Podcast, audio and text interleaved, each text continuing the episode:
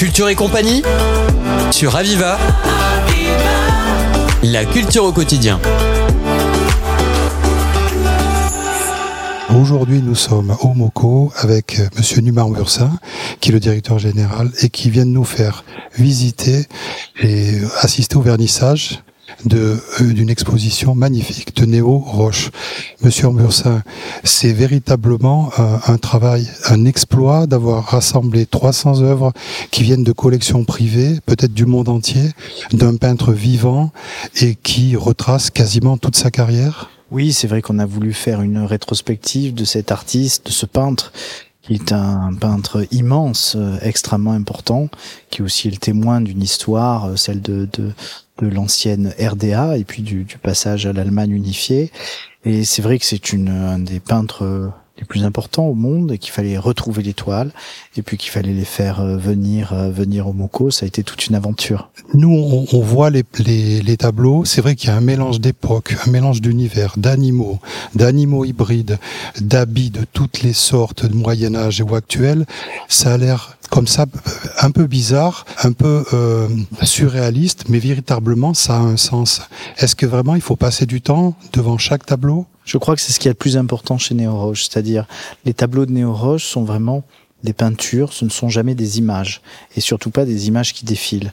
Donc il faut prendre le temps le temps du regard, ça demande beaucoup de temps pour regarder chaque tableau, parce que chaque tableau est construit lentement, avec une réflexion derrière, avec des références derrière.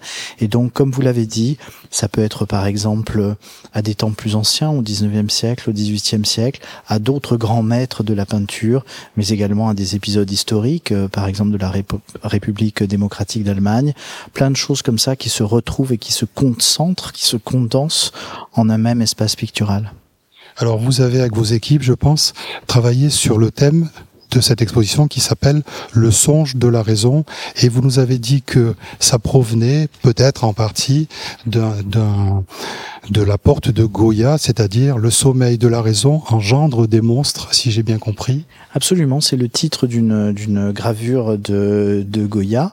Euh, qui se trouve notamment notamment au Prado et, euh, et en fait que, que nous traduisons en français par le sommeil de la raison engendre des monstres mais mais le terme sueño en espagnol euh, est un peu différent de sommeil. Parce que sommeil, ça veut dire finalement une raison qui s'endort, qui disparaît.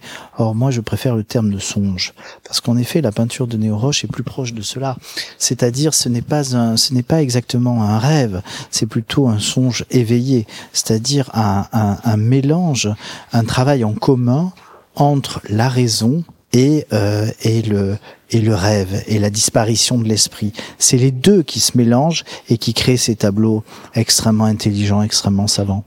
Alors, est-ce qu'on peut dire aux jeunes qui écoutent cette émission que on retrouve peut-être des éléments de BD, des éléments de science-fiction? Euh, On a parlé de géométrie euh, contrariée. Il faut du temps pour que notre œil puisse euh, regarder, comprendre et, et essayer d'évoquer et de savoir ce que le peintre a voulu dire.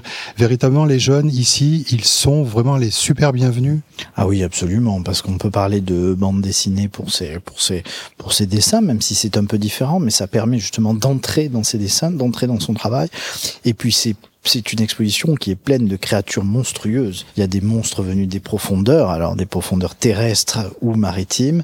Il y a vraiment tout un bestiaire extraordinaire qu'on retrouve d'œuvre en œuvre. Et je crois que c'est une manière forte comme ça de, de rentrer dans une œuvre qui, à mon avis, est une des œuvres euh, fondamentales de ce début de 21e siècle. Pendant votre discours, vous avez remercié les services techniques, vos équipes qui ont œuvré. Le montage de cette, de, de cette exposition magnifique. C'est combien de temps de travail pour vous et vos équipes? Alors le montage précisément, on est sur euh, quatre semaines, euh, cinq semaines, euh, montage, décrochage de la précédente et surtout montage de, celle-ci. mais c'est vrai qu'en réalité c'est une exposition sur laquelle je travaille depuis plus d'un an et demi. Et je vais vous dire même une confidence, c'est une exposition sur laquelle je travaille depuis peut-être plus de 20 ans parce que c'est une de celles que j'avais le plus envie de faire Donc ça fait très longtemps que je la réfléchis. Euh, c'est l'exposition qui va drainer du monde pendant cet été. Elle est euh, aujourd'hui ouverte à partir du 8 juillet jusqu'au 15 octobre. Ça veut dire que vous, pour vous, c'est vraiment l'élément, euh, le moment, l'événement de cet été au MOCO. Ah oui, c'est vraiment une exposition très très forte. Néo Roche est vraiment un des, un des artistes, un des peintres majeurs au monde.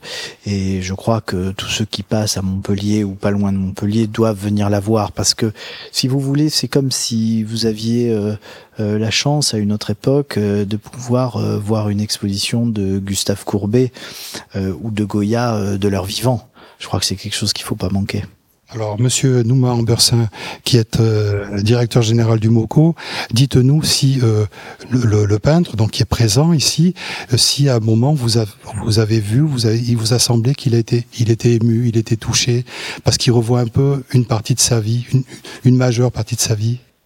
Je crois en effet qu'il l'est. Euh, je crois aussi que il a été assez peu exposé en France, donc il a peut-être un, un- il a eu un rapport compliqué avec la France et je crois que c'est un pays qu'il aime beaucoup et donc je pense qu'il est très heureux qu'il y ait cette exposition en France qui, qui lui tenait à cœur. Et puis je crois qu'il a trouvé en nous, dans les équipes, euh, des gens qui étaient passionnés par son travail. Et euh, moi, c'est vrai que j'ai une j'ai une histoire avec lui euh, euh, dont nous avons eu un peu l'occasion de parler, qui est une histoire qui a plus de 20 ans. Ça fait plus de 20 ans que j'admire ses œuvres. Et donc, voilà, il est peut-être touché aussi par l'intérêt qu'on y a porté. Alors, je, je, je vous encourage, vous qui nous écoutez, véri- véritablement, avec Monsieur Nuan Ambersin, qui est le DG de, de, de MOCO, de venir cet été, de venir voir ces toiles, parce que c'est vraiment un grand moment de peinture, et puis avec beaucoup, beaucoup d'émotion. Merci de nous avoir accueillis, et merci de nous permettre de voir les œuvres de ce peintre encore vivant, et qui sont euh, véritablement magnifiques. C'est moi qui vous remercie et qui vous remercie de, de nous suivre avec autant d'attention. Merci. Je vous remercie, monsieur. Au revoir. C'était Culture et compagnie sur Aviva. La culture au quotidien.